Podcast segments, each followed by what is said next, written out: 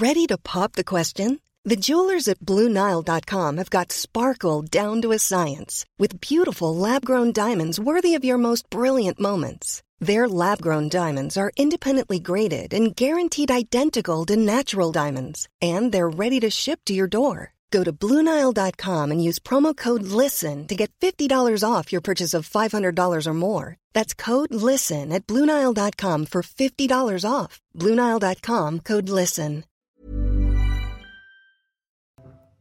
Qualifiés pour le second tour de la présidentielle, Emmanuel Macron et Marine Le Pen occupent le terrain. Bain de foule, photos, discussions avec les passants. Les deux candidats sont allés à la rencontre des Français. Dans leur déclaration, ils se sont rendus coup pour coup. Nos journalistes les ont suivis.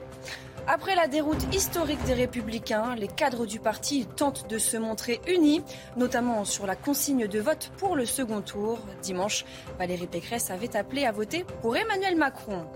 Les deux membres du commando Irignac encore vivants ont transféré ce lundi en Corse. C'était une promesse du gouvernement après le décès d'Ivan Colonna. Un rapprochement rendu possible grâce à la levée de leur statut de détenu particulièrement signalé. Le point sur place avec notre correspondante. Et puis, au 47e jour de guerre en Ukraine, à Mariupol, les séparatistes pro-russes disent avoir conquis la zone portuaire. Depuis plus d'un mois, la ville est assiégée, les conditions de vie y sont dramatiques. Le président ukrainien affirme que des dizaines de milliers de personnes y ont été tuées.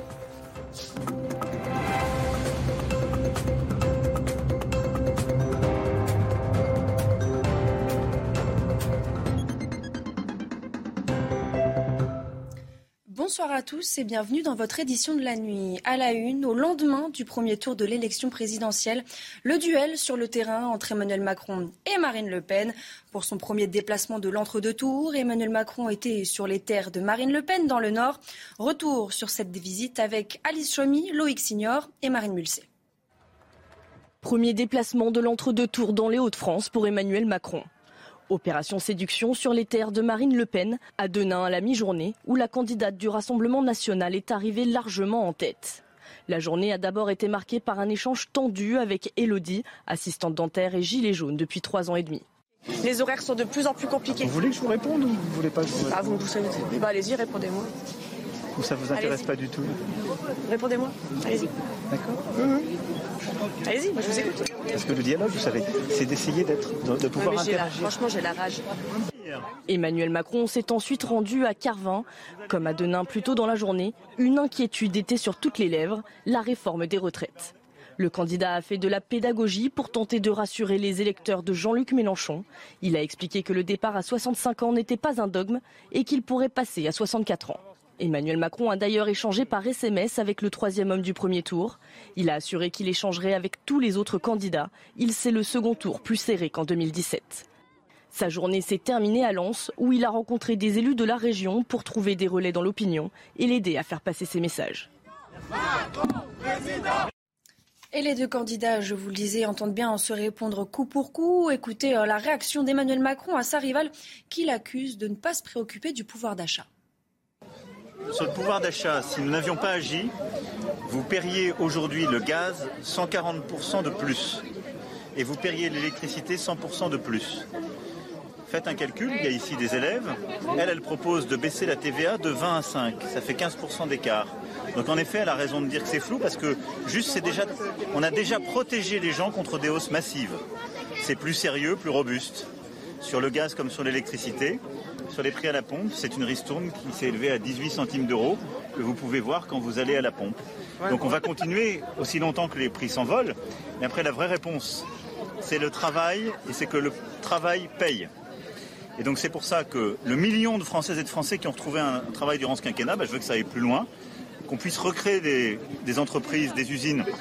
Ce qu'on va faire ici à Denain avec le- le SAF qui va venir s'installer dans cette commune qui a tant souffert de la désindustrialisation depuis 40 ans. Et puis, autre sujet sur lequel le président a été interpellé tout au long de cette journée, celui de la réforme des retraites. Emmanuel Macron a expliqué que ce départ à 65 ans ne se ferait pas tout de suite. On l'écoute. La retraite 65 ans, non. Alors, non. Ceux qui sont dans les bureaux, oui.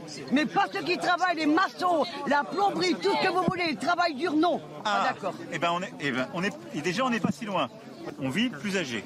C'est une bonne chose. Ah, pour l'instant, en ce moment, il y a beaucoup de jeunes qui décident. Non, on vit, en moyenne, on vit plus âgé qu'il y a 20 ans. Oui. Et qu'il y a 30 ans. Bon. Donc du coup, votre système, il peut plus marcher, il est en déficit. C'est normal parce qu'il Oui. y a de plus en plus de gens à la retraite et il n'y a pas assez de gens qui travaillent. Oui.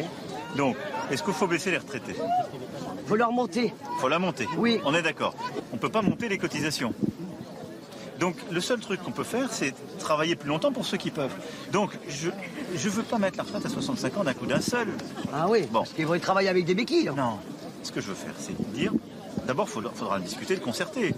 Moi, je voulais donner cet horizon de même temps, mais on va dire, ceux qui sont en train de partir là, qui partent l'année prochaine, on touche rien. Oui. Après, on va regarder si on peut, on va négocier, dire on décale l'âge légal de 4 mois. Puis après de 4 mois. Vous voyez, progressivement. Ouais. En réaction au déplacement d'Emmanuel Macron, Marine Le Pen s'est rendue dans Lyon, une visite qui n'était pas prévue à son agenda. Sa ligne directrice, le pouvoir d'achat, sujet de préoccupation des Français. Johan Usaï était sur place pour CNews. Marine Le Pen commence donc sa campagne de second tour par un déplacement consacré au pouvoir d'achat, thème central de sa campagne. Un déplacement calé à la toute dernière minute en réaction au déplacement d'Emmanuel Macron qui était lui dans le Nord pour parler également de pouvoir d'achat. Preuve que les deux candidats qualifiés pour le second tour n'ont pas du tout l'intention de se laisser le moindre moment de répit. Marine Le Pen qui a répondu du tac au tac à Emmanuel Macron, qui accuse la candidate du Rassemblement national de vouloir ruiner les Français avec son projet. Marine Le Pen lui répond Sans doute Emmanuel Macron a-t-il mal lu mon projet Et la candidate du Rassemblement national énumère à nouveau ses propositions. Elle répète qu'elle souhaite rendre 150 à 200 euros de pouvoir d'achat mensuel à chaque ménage français. Marine Le Pen qui a également répondu à Éric Zemmour. Elle ne négociera rien durant cet entre-deux tours. Pas question de modifier son projet, pas question de s'afficher avec qui que ce soit également dans ses meetings. Elle sera seule sur scène, seule face aux euh, Français. Marine Le Pen qui ne veut pas tendre la main au cadre de reconquête, elle souhaite tendre la main uniquement aux électeurs.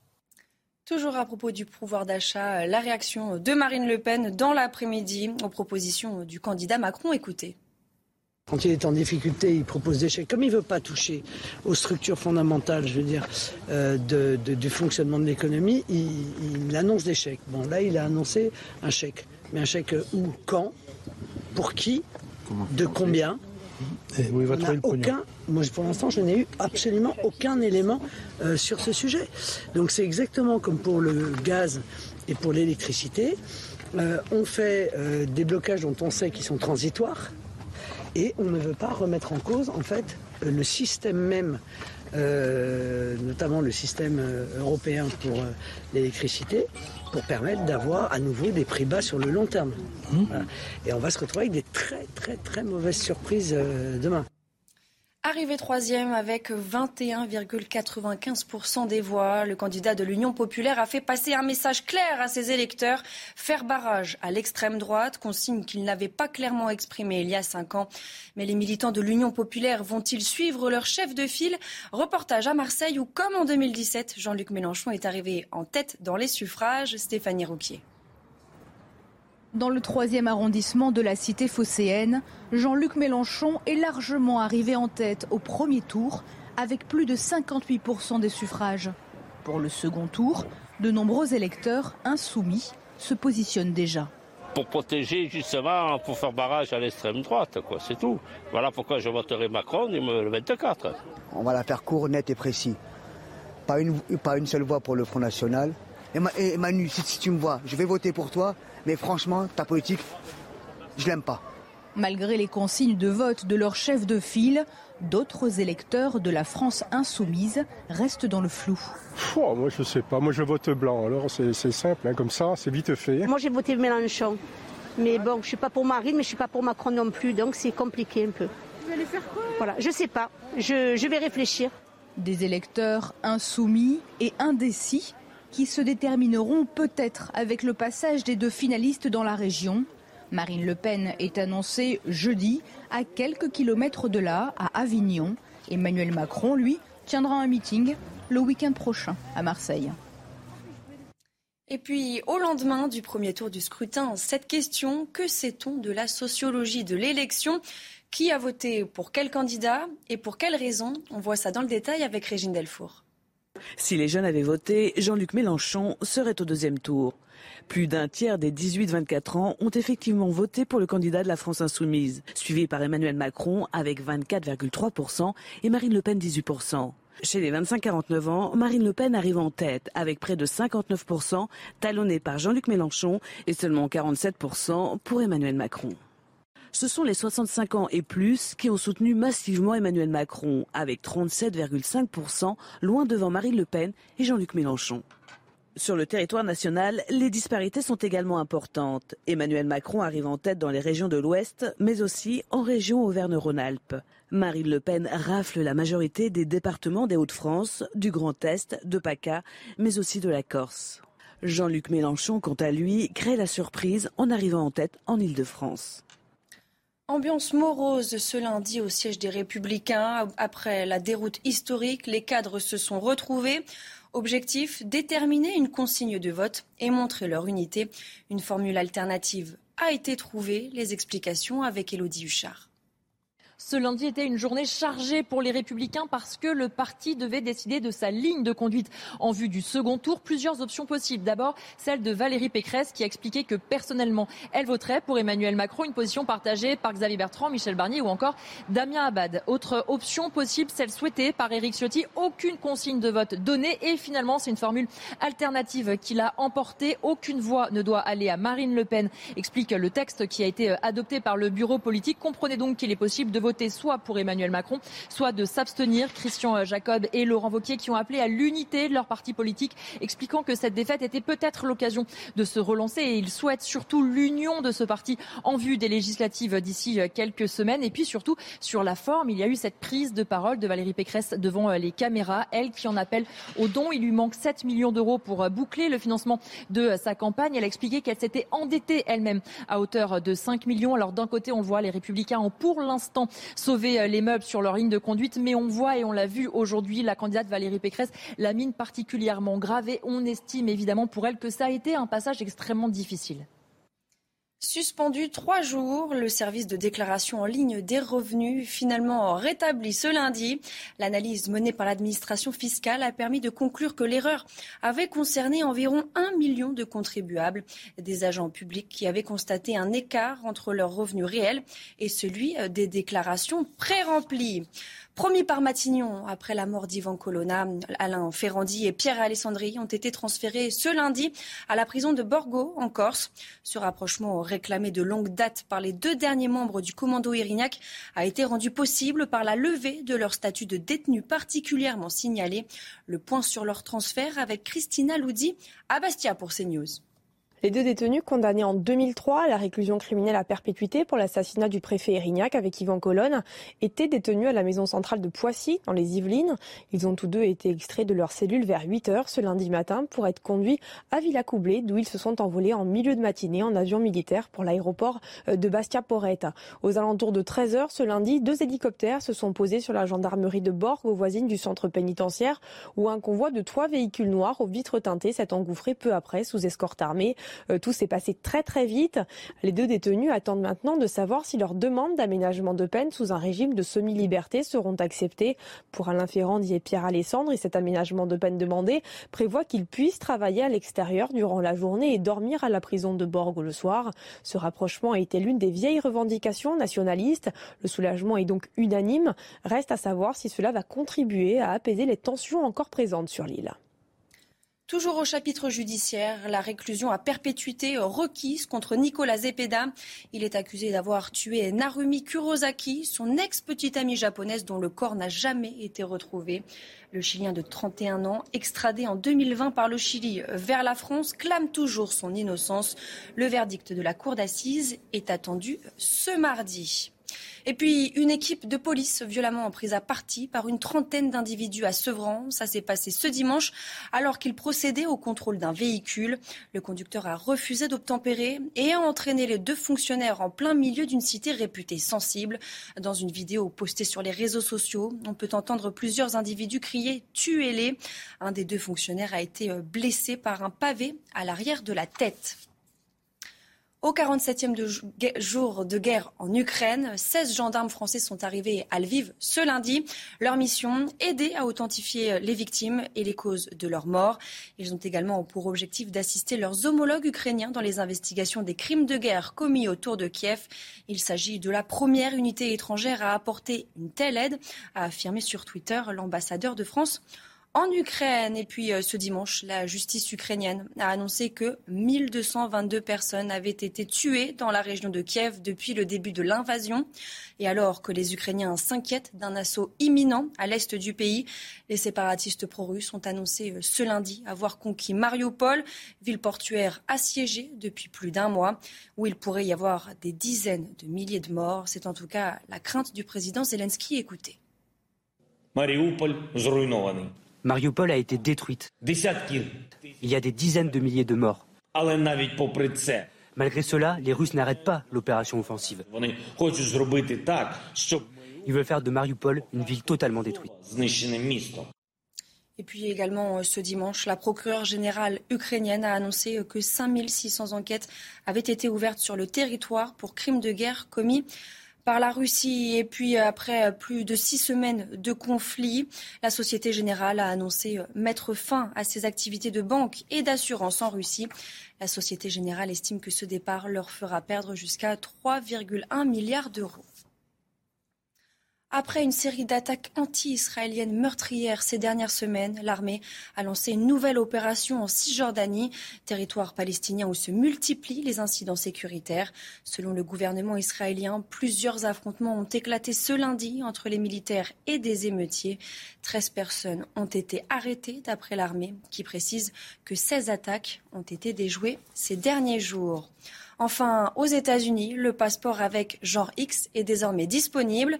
Les Américains peuvent choisir de cocher cette case et non plus seulement masculin ou féminin, promesse de Joe Biden faite à l'automne dernier. Ce passeport est trouvable désormais dans les documents administratifs du département d'État. Et on commence avec du football ce mardi, quart de finale retour de la Ligue des Champions. À 21h sur Canal+, le Real Madrid reçoit Chelsea. Les Madrilènes s'étaient imposés 3-1 à Londres grâce à un triplé de Karim Benzema. Le Real est donc en position idéale pour se qualifier. Mais les deux coachs Thomas Tuchel et Carlo Ancelotti ont été très clairs en conférence de presse. Rien n'est joué, écoutez. It's the beauty of the game that, that everything is possible always. So we will arrive and try everything because it's worth trying and uh, and from there we see and hopefully we have uh, we have a match where belief grows and uh, within the match um, by our actions. Partido sigue siendo difícil como siempre es un cuarto de final de Champions. Esperamos un un, un rival que va a sacar uh,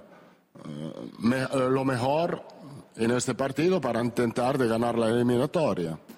Et puis l'autre match de la soirée opposera le Bayern Munich à Villarreal. Avantage aux Espagnols, vainqueurs 1-0 à l'aller. Il y aurait également du football féminin ce mardi. Après leur victoire vendredi contre le Pays de Galles, l'équipe de France accueille la Slovénie, deuxième du groupe. Match capital pour les Bleus qui ont la possibilité de se qualifier pour la Coupe du Monde l'an prochain. Un nul leur suffit d'ailleurs pour valider leur billet. Mais les joueuses de Corinne entendent bien poursuivre leur sans faute avec un huitième succès en huit matchs. Écoutez la sélectionneuse. Il nous reste euh, une marche à franchir. Il ne faut pas qu'on se trompe d'objectif. Voilà. On a, envie de bien terminer le stage également. On a envie de. Euh, d'aller chercher ce point, mais le match nul ne nous suffira pas. On veut vraiment aller chercher une victoire. On a une petite revanche aussi personnelle, je pense, à, à aller chercher par rapport au match aller contre une équipe qui nous avait mis en difficulté. Donc euh, voilà, on a, on a un petit challenge entre nous et on est, on est focus sur le, sur le match de demain. Tennis maintenant et la tournée d'adieu qui commence mal pour Joe Wilfried Stonga. Pour ces derniers mois sur le circuit, le Français a connu une fin de tournoi prématurée sur la terre battue de Monte-Carlo. Défaite éclair dès le premier tour, 6-2, 6-2 contre l'ex numéro 3 mondial Marin Cilic. Ce n'est pas passé loin non plus pour Arthur Rinderknecht. Le Varois a pourtant bien résisté face à Fabio Fonini, vainqueur du tournoi en 2019. Mais l'Italien s'est finalement imposé en trois manches, 7-5, 4-6, 6-3. Ça risque de se compliquer pour Fonini qui affrontera au prochain tour le numéro 3 mondial et tenant du titre, Stefano Tsitsipas. Lui, en revanche, n'a pas encore fait son entrée en lice. Ce mardi, Novak Djokovic retrouvera la compétition face à l'Espagnol Davidovic Fonikina. Les questions demeurent autour du numéro 1 mondial qui n'a disputé que trois matchs cette année. Les explications de Sacha Zelensky. C'est un soulagement pour un joueur qui semble toujours aussi facétieux. La personnalité de Novak Djokovic est intacte, mais son niveau interroge. I try not to have too high of expectations for myself. I'm behind with competitive play against 99% of the players. So it will probably take me some time, really, to, to find a groove, to find the right momentum. And I'm trying to take things step by step and, and build and try to be at my best for, for Roland Garros. Car le Serbe n'a disputé que trois matchs en cinq mois et un seul tournoi cette année à Dubaï marqué par une élimination en quart de finale. Peu de repères donc avant de lancer véritablement sa saison sur sa terre d'adoption. It's a stunning venue and it has been home for me for over a decade. I've been based here training at this club and still feel motivated to compete uh, with the young guys and et le numéro 1 mondial pourrait notamment croiser la route de la sensation Carlos Alcaraz en quart de finale d'un tournoi qu'il n'a plus remporté depuis 2015 pour le second tour de la présidentielle. Emmanuel Macron et Marine Le Pen occupent le terrain. Bain de foule, photos, discussions avec les passants. Les deux candidats sont allés à la rencontre des Français. Dans leur déclaration, ils se sont rendus coup pour coup. Nos journalistes les ont suivis. Restez bien avec nous. On y revient dans quelques instants sur CNews. Retrouvez tous nos programmes et plus sur cnews.fr.